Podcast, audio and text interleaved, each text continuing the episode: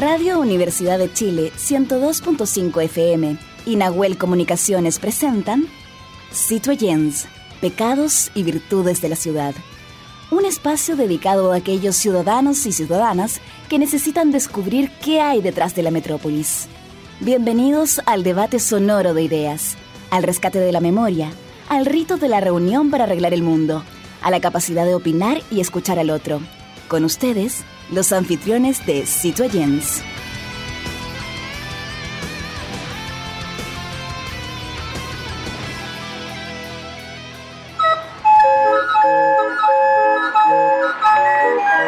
Radio Universidad de Chile y el programa Citoyens, Pecados y Virtudes de la Ciudad presentan Conexión Patrimonial, Sonidos de la Geografía Humana, segunda temporada un microespacio dedicado a valorar nuestros tesoros humanos y sus oficios patrimoniales y que son parte de la memoria viva e histórica de nuestro país. Este proyecto es financiado por el Fondo Nacional de Desarrollo Cultural y las Artes, ámbito regional de financiamiento, convocatoria 2023. Muy buenas noches, un placer nuevamente estar con todos ustedes. Aquí les habla Verónica Araya en Ósito y Online, Pecados y Virtudes de la Ciudad. Eh, en nuestra radio de la Universidad de Chile, la 102.5 FM, la radio que piensa. Y hoy día comenzamos con nuestro capítulo número 25 de Conexión Patrimonial, Sonidos de la Geografía Humana, segunda temporada. Proyecto financiado por el Fondo Nacional de Desarrollo Cultural y las Artes, ámbito regional, financiamiento convocatoria 2023. Este capítulo claramente tenemos que darle las gracias a las personas que hacen posible poder salir al aire, que nos puedan escuchar y también ver por todas nuestras plataformas. Productora general Fabiola Mancilla, producción digital Matías Carrera, investigación Igor Lepe, diseño Ángeles Potorno, sonidos Camila González y producción periodística Nosmeli Rodríguez. Y también nuestro querido amigo y colega desde Valdivia, Jaime Lepe Órdenes. ¿Cómo está Jaime? Muy bien, ¿cómo están ustedes? Gusto de saludarlas y saludarlos eh, en esta noche tan especial de jueves, donde revisamos capítulo a capítulo, ¿no sé, todos aquellos oficios que son olvidados, simplemente no conocidos. Y hoy día tenemos uno muy especial, que yo diría que data casi, casi de, desde el periodo de la independencia nacional el adobe patrimonial. El adobe. Y justamente el adobe es un material que se ha usado hace miles de años en diversas partes del mundo, donde se den las condiciones para ello. Son bloques de barro elaborados con un molde de un tamaño un poco mayor que el del ladrillo, para conformar muros. Se apilan los adobes de la misma forma como lo hacen con los ladrillos y para unirlos entre uno se usan arcilla o cal, arena en algunos casos, vamos a corroborar esa información con nuestro invitado, aún vemos casonas de más de 200 años que son de material de este tipo y, es por algunos como un material noble, Jaime. Bueno, hay que remontarse, ¿no es cierto?, a la llegada de los españoles en América, que trajeron esta costumbre de trabajar con la tierra cruda. Sin embargo, esta técnica constructiva ya había sido empleada por eh, las culturas indígenas de, América para sus construcciones. Y se puede citar como ejemplo, Verónica, el caso de la ciudad de Chanchán en Perú, ¿no es cierto?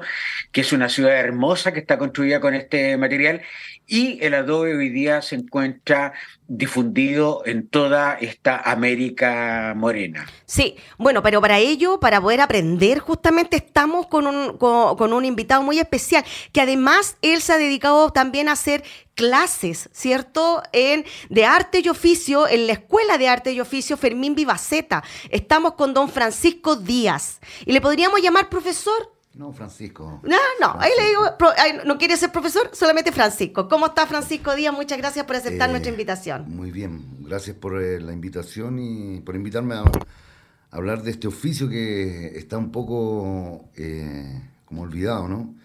Y está presente. Nosotros caminamos, a, caminamos a, a, diario por la ciudad y no nos damos cuenta de que la gente habita todavía. y tampoco no nos damos cuenta cómo se va demoliendo igual este patrimonio. Hay, hay algo que nos llama la atención, es que ¿Cómo comenzó su trabajo? Porque usted es una persona bastante joven y tiene claramente una vasta experiencia en el tema del adobe. ¿Usted lo aprendió de quién este oficio? Bueno, yo, gracias por lo de joven, yo, yo ya tengo 61 años. Joven, pues. si no lo decimos nosotros, ¿quién? Eh, claro. Eh, yo, yo lo mío es generacional. Yo vengo de una familia de, maestros. Mi, mi, padre era un albañil. Mi abuelo, yo me crié en el pueblo de Barranca. Yo vengo del, del, final de San Pablo con Américo Vespucio. Esos eran unos fundos. Todo ese sector era fundo. Yo nací en ese lugar. Todavía queda la calle Serrano, que es una calle que era un verdadero pueblo. Eh, todavía ese lugar está con construcciones. Está con vivienda en, en, adobe. Eh, bueno, y ahí me fui formando. Yo empecé a trabajar en esto desde siempre, en realidad. Desde, la escuela me llevaba mi papá, nos llevaba al barrio Yungay a veces a pulir eh, gradas de mármol después de la escuela.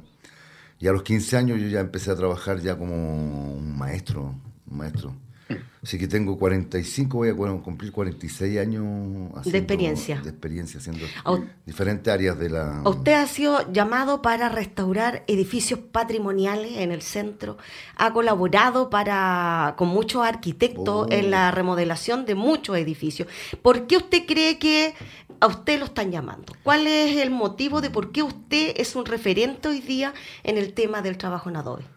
Porque creo que me, me, me, he ganado un respeto, un respeto, porque, porque de una otra manera igual he, sido muy generoso en, transmitir los conocimientos que yo tengo.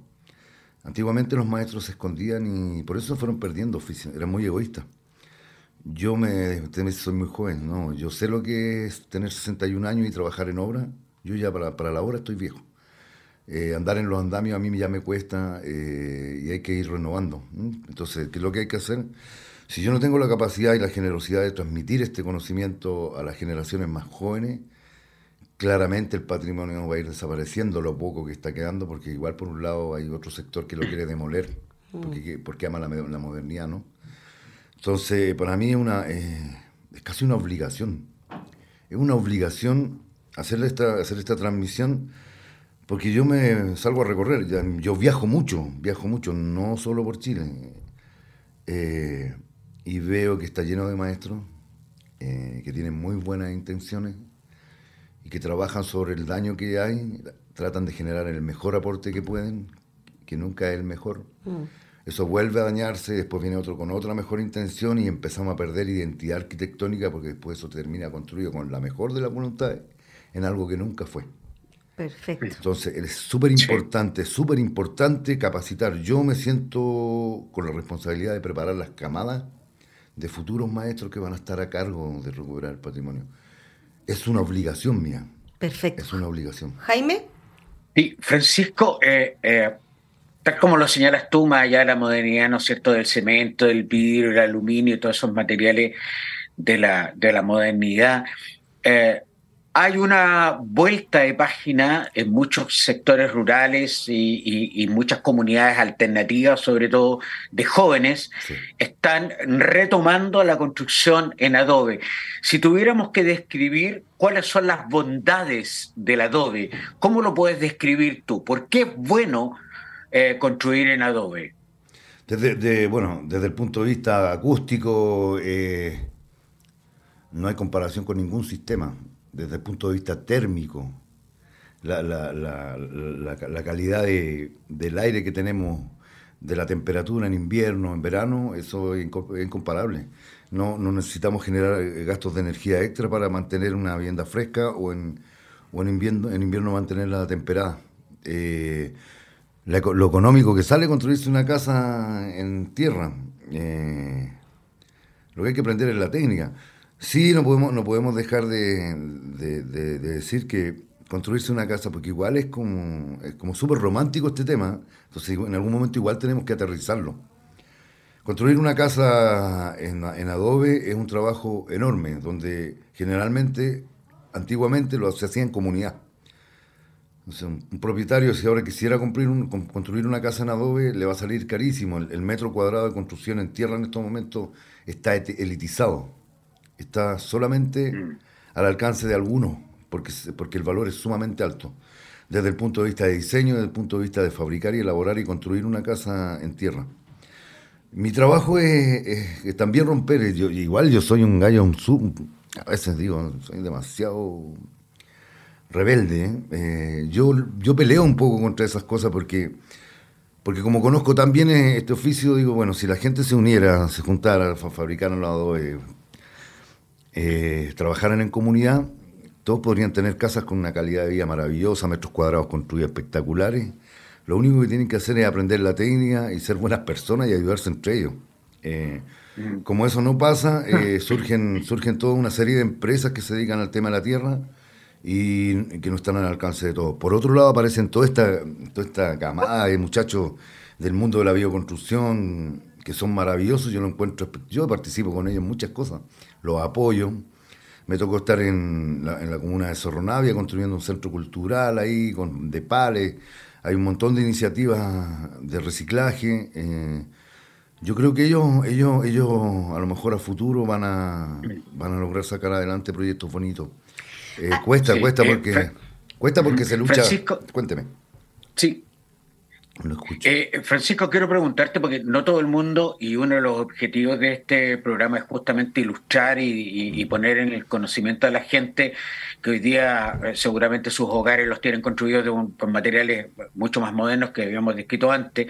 Eh, un adobe clásico a un adobe que se usa hoy día ha variado en el tiempo. Nosotros lo conocimos simplemente, ¿no es cierto?, el barro arcilla con la paja molida o el estiércol de, caballo. ¿Ha ido cambiando esto? No mucho. Eh, va a variar de tamaño según la zona.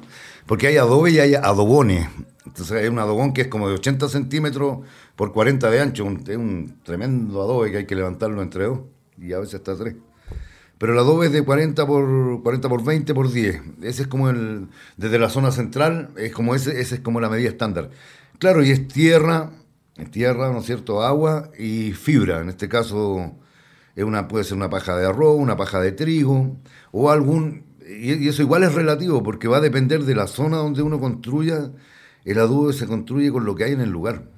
Si en algún lugar, pues en el norte me ha tocado que está hecho con chusca, que es una tierra que es muy difícil de mezclarla con agua en el lado de Arica, eh, donde solamente agua y barro.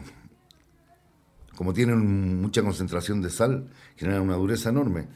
Pero los tamaños, claro que varían. Y, de una u otra manera, como también hay mucha autoconstrucción, en esa época también, eh, uno se encuentra con adobes que eh, al pie de la obra los maestros iban fabricando según los bastidores eh, y la forma de colocarlo, que van de canto, ¿no es cierto? adobe, adobe, pandereta, hay un sinfín de, de formas de, instalar este. Pero el adobe hasta el día de hoy sigue siendo exactamente igual. Yo lo que hago, lo que hago un poco con. innovando un poco, yo hago la incorporación de la cal, mm. Acá, acá, acá en. Y esto, esto, ojalá que este programa lo escuchen mucha, mucha gente que esté vinculada a este, a este trabajo. La incorporación de aditivar eh, las tierras con, cal aérea eh, le genera una dureza y le da una estabiliza el material de una manera impresionante. Eh, como la cal es alcalina, un material alcalino permite que no haya proliferación de hongos, agentes quilófagos, ¿no es cierto? En este caso insectos en el material. Eh, eso algo se está, yo lo estoy haciendo y he visto que en algunos lugares también lo están aplicando. Los, estucos, los estucos de arena y cal, que mucha gente estuca cuando se le caen los estucos de barro, llama a un maestro, el maestro le pone una malla ahí, la firma una malla de gallinero y le tira cemento encima. Eso, eso, eso es algo que se instaló y eso es algo que estamos también cambiándolo porque hay cero compatibilidad entre la tierra y, y, los morteros o las mezclas de arena y cemento, Portland. No así hay una, hay una compatibilidad al 100% de los morteros de arena y cal aérea, que se funden unos con otros y mantienen las mismas propiedades. Lo que pasa es que una casa, una casa de, adobe, o hablemos una casa de tierra, una de las particularidades que tiene, que es maravillosa, que es una casa que está viva. Partamos de, de esa mirada cuando se genera condensación de humedad, condensación, ese vapor que se genera en el interior de una vivienda, ya sea porque hay una tetera prendida, porque se ocupa el baño o porque en la noche en la habitación en nuestros cuerpos generan humedad. Y eso lo vemos en un departamento de estos modernos, que yo vivo en uno. Eh, en las ventanas, uno, eh, sobre todo cuando tiene todo cerrado y va y las ventanas están llenas de como de vapor y por el al phaser, por el borde de la ventana abajo se empieza a poner medio verdes porque se están juntando hongos. Eso es porque esos muros son de concreto, están totalmente sellados, mm, esa, esa condensación de humedad se queda en los muros y estamos respirando después con los años un aire que es muy malo, es peor que el que está afuera, es un aire enfermo. Entonces ahí tenemos una casa enferma, enferma. Lo que pasa en una casa de barro, que ese, ese vapor, esa condensación de humedad que se genera en el ambiente, los muros la absorben y por el poro de los, de los, de los revestimientos la evapora hacia el exterior. Eso es algo 100% comprobado. ¿Qué podemos hacer con los revestimientos de cal? Entonces, si por fuera le aplicamos un revestimiento de arena y cal, sin la malla, sin nada, que es 100% compatible, que mantiene las mismas propiedades de evaporación, se produce un, efecto súper importante. Molecularmente, a la inversa, si llueve en invierno, en forma de gota sobre ese estuco de cemento, no ingresa la humedad. Entonces nos encontramos con un muro que nos protege de la humedad, pero a la vez sí permite que evapore la condensación de humedad interior hacia el exterior. Eh, eso es un poco lo que estamos Perfecto. Eh, explicando un no, poco. No queríamos interrumpirlo, ¿ah? nos dio una clase magistral en estos poquitos minutos, no quería interrumpirlo, pero sí tengo que preguntar que justamente las preguntas que, que vienen así, de la nada. ¿qué pasa cuando hay mucha lluvia con las casas de adobe? ¿Qué le pasa? ¿Tiene algún, se debilitan las bases, se debilitan las murallas? ¿Qué pasa para los terremotos? Eh, hoy día, ¿qué se está haciendo justamente para poder evitar que eh, puedan tener alguna grieta, algún problema de que se caiga alguna muralla? ¿De qué manera podemos evitar eso y que la gente se sienta más segura al construir con adobe? Primero que nada, no puedo dejar de decirles que en Chile está prohibido construir con adobe.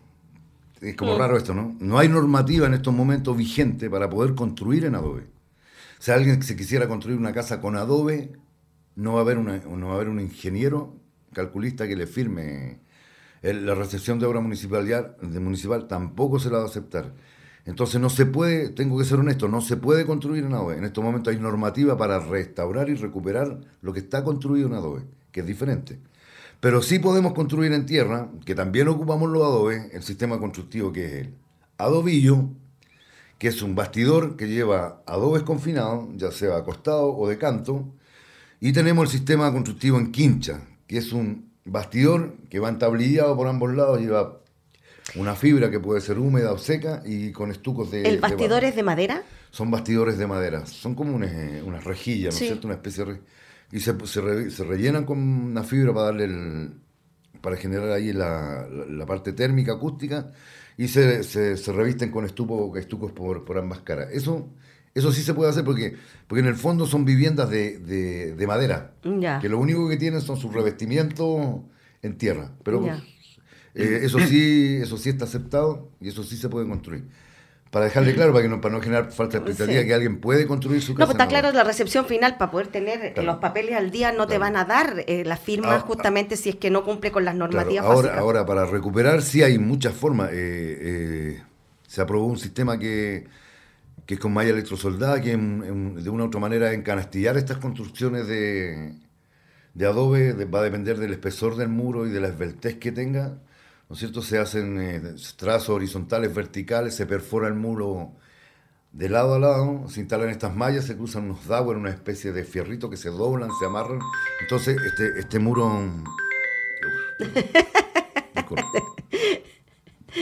Em, están llamando, están llamando sí, no se preocupe. Em, estos muros quedan encanastillados, entonces las esquinas también se envuelven. Es como, es como meter un, ponerle a una casa de adobe que se está cayendo todo un canastillo de mimbre por todo el contorno y volverlo a estucar. Esa es una manera de, reforzar y mantener. Eso sí está aprobado. Ya. Eh, las casas se caen. ¿Por qué se caen? Las casas se caen porque, porque los edificios también se caen. Para, los, para el último terremoto se cayeron edificios que eran nuevos y se dieron vuelta de campana. Las casas de adobe también se caen, se caen porque, porque también en, esos años también había malos constructores.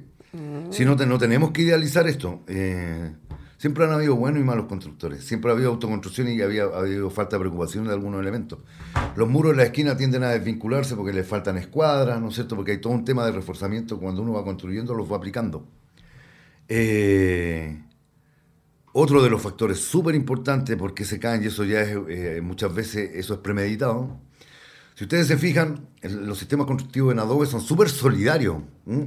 Si nos vamos al barrio Yungay, lo voy a llevar como ejemplo, nos vamos al barrio Yungay, ustedes ven una manzana completa, ¿no es cierto? Que son casas de fachada continua porque no tienen antejardín, porque fueron construidas topadas unas con la otra. Entonces, no podemos pensar que una casa es individual. La manzana completa es una casa.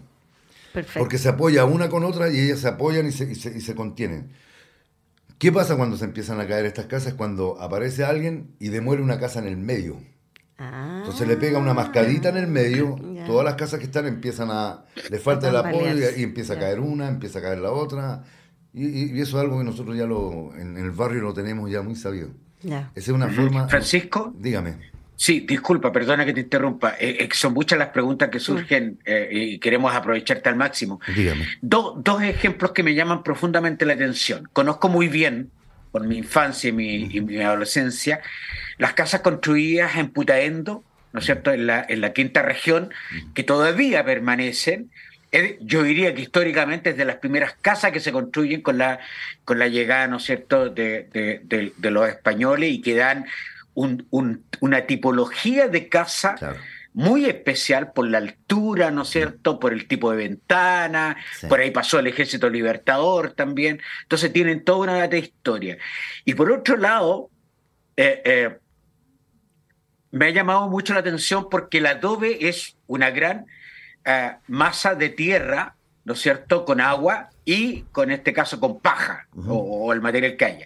Sin embargo, yo últimamente lo he visto al revés, que son estos fardos, estas colizas de pasto que se estucan con barro. Cuéntanos de, esa, de esos dos elementos. Bueno, eso, eso ya, yo, yo vengo más del mundo, yo, yo trabajo un poco más con la historia. Eh, pero no estoy, eh, no estoy muy metido en ese tema. Sí me encanta, me encanta porque hay un chico, Juanjo, Juanjo García, un chico español, que hace, realiza una, una vivienda, que claro, ellos nos metemos una, una construcción súper moderna, que la encuentro maravillosa porque igual hacen la puesta en valor de, de estos mismos materiales con una mirada súper moderna. Es eh, que yo, si ustedes me preguntan, sigue siendo un poco lo mismo. Son bastidores de madera, ¿cierto? Donde en vez de aplicar los adobes en, su intermedio, se aplican fardos de paja que quedan confinados, van amarrados, bien cortados y después van con revestimiento de barro. Se cambia el material, el material interior de los muros. No deja de ser también una casa de madera. Ya, O sea, perfectamente se podría construir una casa con fardos de paja y pasaría todas las normativas. Porque... me ejerce una duda. Eh, cuando se construye o se repara algo con barro, eh, ¿la construcción en adobe o algo es igual en todo el mundo? ¿O tiene especificaciones dependiendo del país? Bueno, por ejemplo, a ver, no, varía un poco. Es que, es que, nosotros estamos... Eh, Chile en realidad nosotros estamos en pañales con esto. Mm. Estamos en pañales. Yo, yo a veces siento que a mí me llaman y yo siento que siento que no me, no me siento a la altura de, Pero yo digo, yo soy un maestro más que lo único que fue lo, logró fue acumular conocimiento y, viajar harto y ver. Pero, pero si nos vamos a Perú, ellos están años luz de lo que es mantener eh, el patrimonio construido en tierra. Claro que funcionan con... La, sigue siendo el mismo material. Yo tengo la posibilidad, como soy parte de la red de escuelas de América Latina y el Caribe, de viajar a hacer pasantía, me ha tocado estar en la Escuela Taller de Lima, me ha tocado un viaje por la escuela, las escuelas Taller de Cuba, he andado en La Habana, Cienfuegos, Trinidad, eh, son muy similares, son muy similares. Siempre topamos y conversamos con los diferentes profesores, eh, va a depender de, de, los materiales con los que nos encontremos en la zona. Ya. Va a depender con... en Acá, se sorprenden mucho cuando digo, hagamos mezclas de arena y cal. Hagan, hagan mezclas y dicen, pero ¿cómo si es la tierra? No, no es la tierra. Me tocó restaurar el Palacio Arzobispal acá en la Plaza de Armas. En Plaza de Armas, ¿no es cierto? Todos los estucos interiores que son de tierra eh, y los 50 centímetros de la parte más baja del zócalo, ¿no es cierto? Porque como no tiene un, techo muy amplio, el cono de agua golpea siempre la parte de abajo en momentos de lluvia. Esos 50 centímetros, una vez que retiramos todos los estucos en mal estado, tenían una mezcla de tierra y cal. Claro, y a propósito, porque una tierra que es mucho más dura, no se degrada, ¿no es cierto? Eh, puede resistir los golpes de la lluvia y el, agua escurriendo. Si, si, eso fuera de tierra, se lo come completamente y hay que hacer mantención. Eso ya estaba pensado, existe acá. Acá se ha ocupado la cal. Si yo me voy a los, muros de mampostería, los, los, morteros de pega, arena y cal, arena y cal, tenemos que, tenemos que pensar que desde el año... A ver, ¿cuál fue el primer edificio que se construyó acá en Hormigón? En el año 1920 más o menos, Alberto Cruzmón, ¿Ah? con la llegada del hormigón, la técnica suiza, eh, de, que fue muy novedoso. Eh, y anterior a eso era, estaba todo construido en mampostería. Mm. Se ocupaba mucho la cal. Los estucos, cuando ustedes caminen por los lugares y vean esos estucos que parecen que como que están texturados y tienen una, una, una, escantería, son todos morteros de arena y cal. A mí, a mí me, ha pasado, me han pasado unos chascos re, re entretenidos. Pero igual, igual bueno, porque igual mantenemos buena, buena relación ahí con el Consejo Monumento. Entonces, me tocó la semana pasada con un grupo de amigos pintar una casa de Alberto Cruzmón ahí en la calle eh, eh, Esperanza con Huérfano, al ladito de la casa del presidente Boris. Eh, y esa casa lleva dos años paralizada porque no se podía pintar. No se podía pintar porque había que hacer una limpieza con, ya. con hidroadrenado. Eh, yo pedí que viniera el arquitecta al Consejo Monumento y amablemente vino y yo le demostré que eran morteros de cal y que si le metíamos un hilo drenado nos comíamos la fachada completa y que él la recuperaba. Chuta. Logramos cambiar eh, las especificaciones técnicas, el criterio y pintamos. Entonces igual hay un, tema entretenido. Lo importante, Jaime, que tenemos acá una persona que tiene las ansias de continuar con este oficio patrimonial, enseñando, ¿cierto? Enseñando sus técnicas y al mismo tiempo, aparte de usted, ¿quién hereda? ¿Quién va a heredar su profesión, su, trabajo? ¿Quién, ¿Quién puede continuar con esto? En estos momentos, bueno, hago clases. Yo, yo soy profesor de la Escuela Fermín Vivaceta. Nosotros tenemos cursos de 320 horas, cursos CENSE que están financiados por el Ministerio del Trabajo ahí. Eh, me toca, yo el próximo, la, el próximo mes, los primeros días, parto con un taller de 200 horas en Anfocultura, el sindicato del Ministerio de la Cultura, acá en Almirante Barroso. Eh, viajo a hacer talleres, me invitan, yo, yo tengo la voluntad, donde me invitan yo voy. Eh, Perfecto. Soy, muy agradecido, así que mm, Jaime, ahí estamos. Jaime, entonces, ¿qué se podría concluir? Pues es un oficio patrimonial claramente, heredado de la familia y al mismo tiempo el trabajo que está haciendo acá nuestro invitado ha sido justamente compartir ese, esa, ese conocimiento que él tiene, ¿cierto? Jaime, para terminar. así es. Dime. Para terminar, habría que solamente dejar invitados a todas las personas que quieran aprender este oficio, ir a la escuela Fermín Vivaceta para que aprendan este oficio y poder compartirlo, ¿cierto?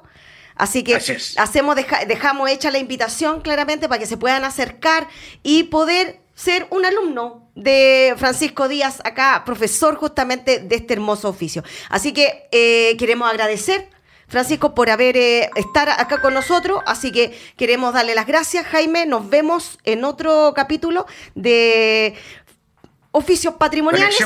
Conexión, Patrimonial para la próxima semana para que nos sigan en todas nuestras redes sociales. Vamos a una pausa y ya volvemos.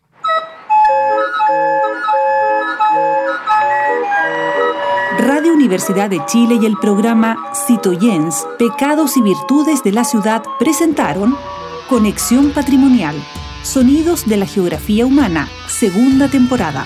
Un microespacio dedicado a valorar nuestros tesoros humanos y sus oficios patrimoniales y que son parte de la memoria viva e histórica de nuestro país. Este proyecto es financiado por el Fondo Nacional de Desarrollo Cultural y las Artes, ámbito regional de financiamiento, convocatoria 2023.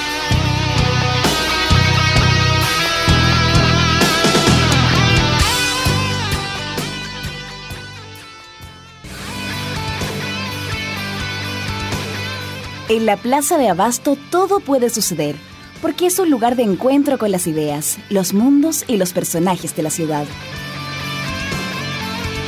Bueno, ahí estamos con nuestro Big Bang de la ciudad tema, ¿cierto? Musical que nos acompaña semana a semana. Quiero recordarle a todos nuestros auditores que quieran mandar su material, por favor, se contacte con nosotros por nuestras redes sociales para nosotros poderles dar eh, la fecha y la hora de cuándo eh, poder salir su tema al aire. Así que los dejamos invitados, ¿cierto? Para que nos contacten a través de todas nuestras redes sociales. Jaime, estamos en nuestra Plaza de Abasto. Tema de conversación obligado para unas temáticas ciudadanas. Y te quiero hacer una pregunta. ¿Tú sabes cómo ha cambiado la prevalencia y movilidad de enfermedades debido al cambio climático? Sí, ahí yo quiero, yo quiero partir con un concepto que recientemente ha acuñado las Naciones Unidas, en que ya estamos dejando de hablar del cambio climático y estamos hablando del estallido climático, una nueva fase, ¿no es cierto?, en que entra nuestro, nuestro planeta. Pero es uno de los temas que vamos a abordar justamente con nuestro invitado hoy día. Sí, una de las consecuencias del cambio climático o estallido climático, como está diciendo Jaime, es que se ha alterado drásticamente la biodiversidad del planeta, lo cual favorece la transmisión de patógenos causantes de enfermedades. Según Greenpeace, eh, Jaime, tanto el planeta y los seres humanos estamos en peligro. Mira, y la Organización Mundial de la Salud, la OMS, dice que solo la contaminación atmosférica es la causante de 7 millones de muertes al año a nivel mundial. Bueno, el Ministerio de Medio Ambiente en el 2017 entregó un plan de adaptación a, este cambio o estallido climático en el sector de salud para generar justamente un plan que pudiera diagnosticar o medir el impacto que tienen los climas, los medioambientes, como consecuencia eh, de la salud de la, de la población. Y, esto es un factor que también influye en el suministro de alimentos, la seguridad alimentaria, el abastecimiento del agua y otros tipos de enfermedades. Sí, bueno, para poder profundizar en este tema, está claro que nosotros siempre invitamos a las personas que sepan, no solamente nosotros estamos hablando porque se nos ocurre hablar el tema. Está con nosotros Alex Godoy Faúndez, profesor asociado y director del Centro de Sustentabilidad de la Universidad del Desarrollo. ¿Cómo estás, Alex? Gracias por aceptar nuestra invitación. Muchas gracias. ¿Cómo están ustedes en esta noche un poco más frescas? Sí. Bueno, dentro de lo que nos, llama la atención, ¿cuáles serían estas enfermedades que están o se pueden generar en Chile por el cambio climático o este estallido que dice Jaime? ¿Cuáles cómo podrían ser esas enfermedades? ¿Nos puede explicar algo? Sí, partamos, partamos por decir, digamos, de que estos temas van a ser abordados, digamos, en el octavo Foro Latinoamericano de Calidad y Seguridad en Salud, que está organizado por la Clínica Alemana en, en coorganización con el Hospital Israelita Albert Einstein y el Institute for Healthcare Improvement en el Hotel W entre el 17 y 18 de octubre. O sea, esta semana vamos a conversar algunas cosas de esto, lo que es lo que hablamos, lo que hoy día se acuña como salud planetaria o, o, o, Planet Health, digamos. Ya eso está interrelaciona diversidad, etcétera. Y uno de los puntos que vamos a tocar, o por lo menos que a mí me toca tocar, es qué es lo que hemos visto en términos de impacto a nivel de salud. Yo no soy médico, soy ingeniero, ¿ya? pero nosotros los vemos en términos de los efectos cascadas del cambio climático. Y los efectos cascadas del cambio climático tienen que ver primero con lo más visible. ¿Qué es lo que es más visible, los Meli y Jaime? Es que, por ejemplo, dado que las condiciones ambientales cambian, obviamente existe un mayor eh, existen cambios hacia ciertos ambientes que son mucho más tropicales. Entonces, por ejemplo, enfermedades que son tropicales han empezado a tener distinta movilidad, porque el, el, el, el, carrier, el transportador con el cual los animales se mueven, por ejemplo, el virus Hanta. En Chile, mm. por ejemplo, tenemos el virus Hanta, el viruanta está asociado principalmente al ratón colilargo y el ratón colilargo, digamos, está asociado al florecimiento quila. Entonces, si uno cambia los patrones de lluvia en ciertos sectores de Chile, va a cambiar los patrones de florecimiento quila y uno podría poder apostar de que obviamente esos van a ser los lugares en los cuales va a estar el ratón colilarga y obviamente las personas que estén más cerca de esos florecimientos de quila van a estar más expuestos a aspirar, por ejemplo, eh, fecas de roedores. Lo mismo pasa, por ejemplo, para el Saenesiaiti, que es como un, un, insecto que transporta el dengue, la malaria, el chikungunya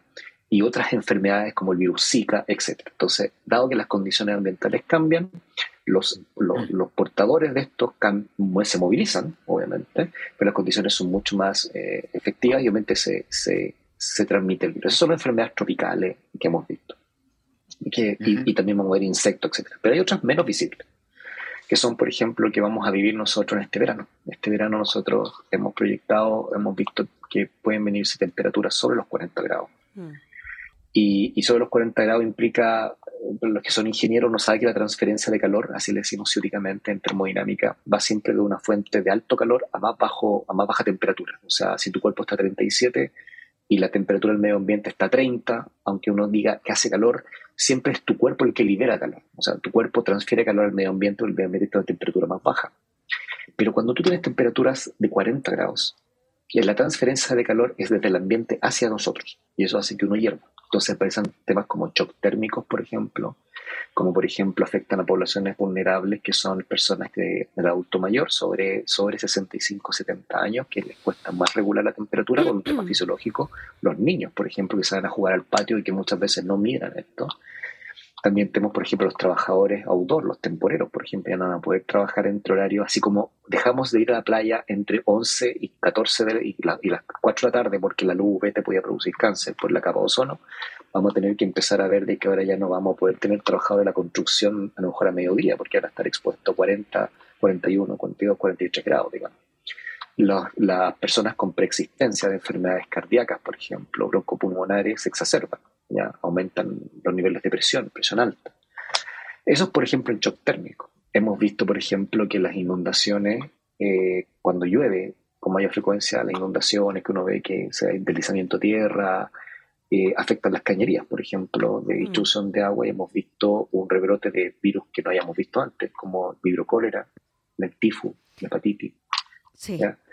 Eso, eh, perfecto. en todo esto, lo que vamos a entender en este foro, por lo menos lo que yo voy a tratar de mostrar como la visión integral de los temas de salud, ¿ya? de salud que van incluso, por ejemplo, en la pérdida de nutrientes de ciertos cereales, ¿ya? o cómo ciertas plantas empiezan a acumular eh, elementos químicos como, por ejemplo, nitratos o nitritos, que son estrategias que tienen las plantas para vivir a la sequía, pero que eh, para nosotros pueden ser tóxicas. Perfecto. Jaime. Sí. Alex, eh, cuando uno revisa la historia un poco más romántica que unas que otras, respecto a la Edad Media, por citar un periodo de tiempo, uno da cuenta de la cantidad de enfermedades, pandemias, y uno se pregunta inmediatamente si el ser humano estaba preparado para ese embate, ¿no cierto?, de, estas enfermedades. Pareciera que el siglo XX y el siglo XXI, con una serie de investigaciones científicas, había logrado derribar muchas de esas enfermedades. Sin embargo, tal como tú lo señalas en, esta primera intervención, hay algunas que van migrando o de alguna manera se produce una especie, ¿no cierto?, de nuevos refuerzos de enfermedades. ¿Estamos preparados en el siglo XXI, a pesar de la supuesta modernidad de la medicina, la ingeniería y otras hierbas, para eh, eh, eh, poder encauzarlos sin caer sin caer en algo que también nos preocupa como comunicadores sociales, que es la ecofobia o la ecoansiedad, de alguna manera. ¿Cómo, cómo ves todo este escenario? A ver, la, la ecoansiedad, y disculpa mi, mi, actitud un poco violenta, es una pelotudez. O sea, hay cosas más importantes por las cuales ponerse ansioso. Mm. A mí lo que me complica es si los sistemas de salud estamos preparados para los cambios de prevalencia de las enfermedades que veíamos antes lo que tú acabas de decir. O sea, por ejemplo, enfermedades metabólicas. En la medida que, por ejemplo, aumenta el cambio climático, produce una reducción en la producción de cultivo, los alimentos se encarecen. Entonces, al encarecerse, aumenta el costo de vida. Y obviamente las personas tienden a comer menos saludable porque una lechuga costina o un apio sale mucho más caro. Dicho eso, al salir un poco más caro, digamos, las personas permutan alimentos, especialmente las personas de clase media y clase baja, que, gastan entre un 35 y un 70% de su presupuesto de ingresos, el presupuesto familiar, empiezan a comer más proteína, más eh, garbanzo, lenteja, pero eso no significa que tú seas nutricionalmente balanceado. Entonces vamos a tener personas que van a, y lo hemos visto, edades donde, por ejemplo, la diabetes tipo 2 ya no es solo los 45 años, ahora hay personas con 25, 30 años que están debutando antes a través de alimentos procesados, qué sé yo, ya empieza todo como a, juntarse. Eso es lo que me preocupa, me preocupa si el sistema salud está para, para, para poder hacer frente a cambios. Nosotros siempre hemos hablado del sistema de salud primaria y después el sistema salud hospitalario, digamos. El sistema salud primaria va a tener cambios. Vamos a necesitar ya personas que van a tener a lo mejor glaucoma, que dice que tiene que ver glaucoma, bueno, el glaucoma tiene que ver con, con, con, temas de presión también, y esos temas de presión tienen que ver también con temperatura. Lo hemos visto, hay correlaciones con eso. Entonces, los cambios de prevalencia de las enfermedades como las conocemos han empezado a cambiar y han empezado a ser conducidas por este fenómeno. Entonces, la ecoansiedad es un tema más bien psicológico. O sea, sorry, pero, pero es como te puede producir ecoansiedad el perder tu empleo, ¿me entendí? Uno tendría ansiedad, no le llama ansiedad, ¿me entendí? Yo creo que pasarse rollo por el cambio climático no tiene mucho sentido. Lo que sí me preocupa más son otras patologías mentales, como por ejemplo que hemos visto, o los números están avalando, por ejemplo, que eh, en ciudades que aumenta su temperatura hay una mayor eh, prevalencia, en, eh, hay una mayor probabilidad de tener, por ejemplo, levantamientos sociales, hay menos tolerancia, aumenta el nivel de estrés, se correlaciona también con números de, de, de, de shock para personas que tienen patologías mentales como esquizofrenia, etc. Eso me preocupa más la considera una, también una tontera, digamos, una tontera de alguien que se preocupa del futuro. Perfecto. Estamos hablando aquí de enfermedades. Alex, Alex disculpa, disculpa lo serio. No, está bien, está bien. Perfecto. pero quiero tomar eso mismo, Alex, de lo que tú estás mencionando. Eh, pero nosotros, ¿quiénes son los responsables de esto? Porque está claro que eh, el ser humano somos los que al mismo tiempo estamos generando contaminación. Eh, la idea de crecer y crecer y crecer sin la sustentabilidad está generando un desequilibrio en el tema medioambiental. Eh, ¿De qué manera? Porque para el tema de la salud, porque tu idea es si el sistema de salud está preocupado, o sea, tiene las condiciones para poder atacar esto, el sistema de salud, y siempre cuando hemos entrevistado a, a funcionarios de la salud, a la subsecretaria, a la ministra, la importancia de prevenir. Entonces nosotros como ciudadanos, como simples mortales, ¿de qué manera podemos prevenir esto? Si el tema del cambio climático viene hace rato, eh, el tema de la contaminación, somos nosotros los que generamos la contaminación. Entonces, ¿de qué manera nosotros vamos a poder prevenir si nosotros mismos somos los que nos estamos autocontaminando? ¿De qué manera ustedes han visto eso? A ver, eh, en, lo, inmediato, ¿ya? en lo inmediato, la mejor forma de prevenir es no exponerse. Ya. Simple. O sea, en un fondo, si vienen, por ejemplo, si la gente sabe que no se puede escapar, la ola de calor no la vamos a parar. ¿ya? O sea, las olas de calor que se vienen en el verano, los incendios forestales, y la gente que vive cerca de los incendios forestales, que va a respirar, ¿me entendí? Polvo y va a tener problemas broncopulmonares, mm. ¿me entendí? Esa gente sabe que se le viene. Por lo tanto, en el fondo tengo que no exponerme. Es como, que, es como que tú dices, pucha, si no me quiero exponer a la radiación, no me pongo cerca de un material radiactivo, ¿me entiendes mm. o no? O sea, primero la gente tiene que hacer el link de que hay ciertas amenazas climáticas que van a llegar y en las cuales la única forma en cómo lo podemos enfrentar es no exponiéndolo. O sea, por ejemplo, que, las personas de la tercera edad y los niños no salgan a jugar entre las horas de mayor temperatura. O sea, si ven que la temperatura hace 37 grados y va para 40, ¿me entendéis? Hay que guardarse nomás. Va a tener que estar en un lugar en tu casa, digamos, y no salir. Pero eso, eso me da la, idea, perfecto, pero eso me da la idea como que no hay, no hay vuelta atrás, o sea, nosotros no podemos remediar nada, no podemos evitar que estas cosas vuelvan a suceder un tiempo más. Está claro que ya estamos encima del verano, ya las temperaturas van a venir, pero como, como, como sociedad no, podemos hacer nada. El clima tiene lo que se llama un proceso de histéresis, o sea, la pregunta es, ¿qué pasa si nosotros hoy día dejamos de emitir gases de efecto invernadero? El clima se va a demorar en restaurarse. Ya, pero se puede. El clima, y, y, y, aún, y aún así, que nosotros volviésemos a las condiciones preindustriales, o sea, te estoy, te estoy diciendo bajando 1,5 grados, nada dice que el clima va a volver a ser el mismo que conocíamos. Porque hay un proceso de histéresis, o sea, el mm. punto que el, el, proceso de histéresis significa que el punto en el cual estamos hoy día dependió del punto anterior. Por lo mm. tanto, el punto próximo depende del punto anterior de nuevamente. Entonces, el clima ya cambió. O sea, no vamos a recuperar ciertos climas de la forma en como los conocíamos, van a cambiar hacia otras formas. Por lo tanto, en el corto plazo esto no va a cambiar. En el mm. corto plazo, si nosotros no hacemos nada, no sacamos los combustibles fósiles, no cambiamos los sistemas de producción, todo va a ser peor. Va a ser peor. Y eso hay mm. que decirle a la gente, y hay que decirle a la gente como la gente que fuma. La gente que fuma, te lo digo porque yo fumaba y mm. dejé de fumar, ¿ya? Te va, te puede matar. Y existe una probabilidad de que te mate. Y si tú sigues fumando, va a ser peor.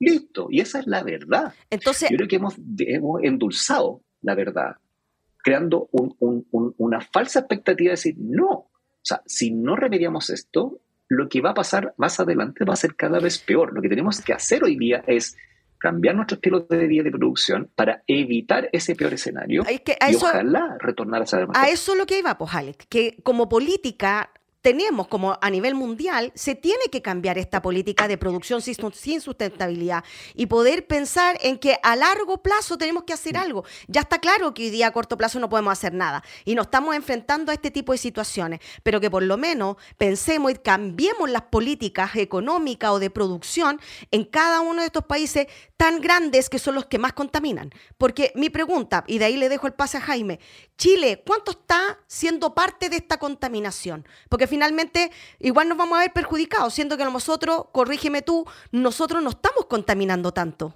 ¿O me equivoco? No, nosotros no contaminamos mucho, el 0.02% a nivel mundial, que es... Pero vamos a salir perjudicados igual.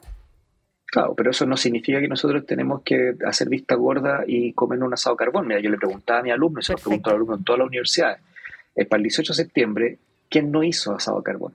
Mm. Ah, porque dicen que la carne sale mejor. O sea, es simplemente una pregunta. Los días de mayor contaminación son paño nuevo para cuando juega Chile, que todos hacen asado carbón, y todos dicen que el carbón queda más rico. Y paremos la pelota, ¿me entendió? ¿no? Si un trozo carne, un trozo carne. Y después, digamos, cuando la gente le preguntaba, ¿cuántas cuánta empanadas te comes tú fin de semana normal? Una, dos, ¿cierto? Dos ya cuando tenés mucha hambre. Entonces, ¿por qué te comiste siete de, de una zampá, como decimos nosotros, de una sola vez para el 18? Claro. Es eso, es ser consciente de ese tipo de tonteras, ¿me cachai? O sea, la, la gente puede comer menos carne, puede comer menos carne. Entonces, ¿por qué me como dos kilos de carne para el 18? es que el 18, pues si nunca te los comiste. Mm. O sea, nos damos ciertas licencias porque son ciertas fiestas cuando uno debiera decir, no, o sea, voy a consumir lo mismo de siempre, mm. asado va a ser más pequeño. Perfecto. Pero ¿qué es lo que fue lo que la gente dice? 10 kilos de carne y ahora hay que comer carne de destajo. ¿Quién dijo eso? Y después decimos, no, hay que, hay que ser vegano. No, no tiene sentido. Entonces tenemos muchas cosas que son irracionalidades que no las hemos visto y que tenemos que ponerle alerta. Perfecto. Jaime. Mira, yo, yo, Alex, en general, y muy de afuera, ciertamente. Eh, eh, siempre tengo como cierta cautela con estos simposios, donde hay muy buenos cócteles, por supuesto, buenos hoteles. Eh, ¿Qué es lo que pretende este foro que pueda, de una u otra manera, más allá de la comunidad científica, paliar esta situación si la ciudadana o el ciudadano de pie no entiende que parte desde el hogar, parte de sí mismo este, este cambio? ¿Cómo, se genera este puente? Precisamente eso. Es primera vez, bueno, en este simposio donde se integran estos temas. Usualmente uno tiene los simposios en medicina, se hablaba de medicina, ¿cierto? Entonces, con palabras muy, muy complejas. Este es el primer simposio donde van a haber en este espacio, un espacio de salud medio ambiente, integrando estos temas. ¿ya? O sea, integrando de que, por ejemplo, yo soy de Iquique, el Iquique hoy día tiene una prevalencia de dengue y malaria que hemos mm. encontrado que antes no teníamos. ¿ya? Y esto no se debe al SAC ni que alguien trajo el dengue, no, no, se debe a condiciones medioambientales, porque hemos, hemos visto que hoy el problema, no el problema, digamos, el desafío que tiene la medicina es uno, la integración de puntos de temas, o sea, por ejemplo, los temporeros, los trabajadores, vamos a tener que cambiar horarios de trabajo, ya eh, se están integrando con temas clínicos, con temas médicos. Los médicos tienen mucho que decir. Los médicos van a tener que decir, mira, una persona normal que trabaja en condiciones en una obra, por ejemplo, va a estar expuesto a temas de salud o en minería va a estar expuesto a shocks térmicos que va a afectar la salud y eso va a tener un costo en términos de salud pública muy grande. O sea, los médicos tienen mucho que decir al respecto y también de decir, bueno, cuáles serían los rangos normales de poder trabajar. Mm. Entonces, hay una, una ahora una, una polinización cruzada, como dicen los ciúticos, entre distintas áreas del conocimiento, que, que en este simposio se van a dar por primera vez porque no lo hemos discutido antes. Y creo que ese es un valor en sí mismo y que está abierto para, para, para muchas personas. Perfecto. Eh, Alex, ¿cuándo es este simposio y cómo la gente puede verlo? ¿Cómo se puede enterar? ¿Si pueden ir presencialmente o lo van a transmitir vía streaming? ¿De qué manera? Infórmanos. Sí, en la, en, en la, página, en la página web de la, de la clínica alemana, digamos, ya es cosa que, que, que googleen, digamos, ahí Foro Latinoamericano de Calidad y, y, y Seguridad en Salud o, Foro, o Estado Foro Latinoamericano, Clínica Alemana, ahí va a aparecer. Puede ser presencial y también hay, hay participación en línea, o sea, en el fondo en la página la pueden visitar y verla. Ya, ¿qué días son? Alex. ¿Qué días son? Perdón. El 17 y 18 de octubre. Perfecto. Jaime. Sí. Además, además de, de, este grupo de la comunidad científica, hay entidades públicas, Ministerio de Ciencia, Ministerio de Medio Ambiente, organizaciones sociales. Eso es lo que te preguntaba anteriormente. Sí, están tan, tan integrados. Hay integrado, hay gente que no solamente viene de ciencia y hay foros en los cuales discusiones han, y han sido invitados a participar. Perfecto. Ya, pues está con nosotros Alex Godoy Faúndez, profesor asociado y director del Centro de Sustentabilidad de la Universidad del Desarrollo, justamente hablando de este tema que nos llamaba mucho la atención, cómo ha cambiado la prevalencia y morbilidad de enfermedades debido al cambio climático. Así que muchas gracias, Alex, por aceptar nuestra invitación. Así que espero que nos volvamos a encontrar con otros temas también interesantes. Gracias a usted y que mañana sea un lindo viernes y un gran fin de semana. Ya, pues te lo agradezco mucho. Ya, Jaime. Muchas gracias. Jaime, Jaime, un placer nuevamente de haber compartido eh, esta, esta horita, eh, haber conversado sobre estos temas tan interesantes. Así que nos vemos la próxima semana en nuestra querida eh, radio, Radio de la Universidad de Chile, la 102.5 FM, la radio que piensa. Aquí estuvo Jaime Lepe Órdenes y Verónica Araya. Un saludo a todos, que estén muy bien. Buenas noches. Buenas noches.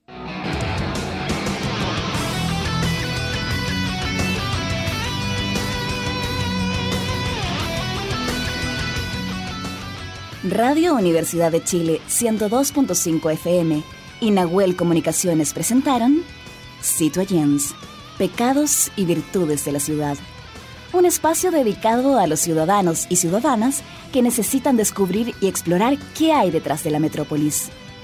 Nos volveremos a encontrar la próxima semana en algún lugar de la ciudad.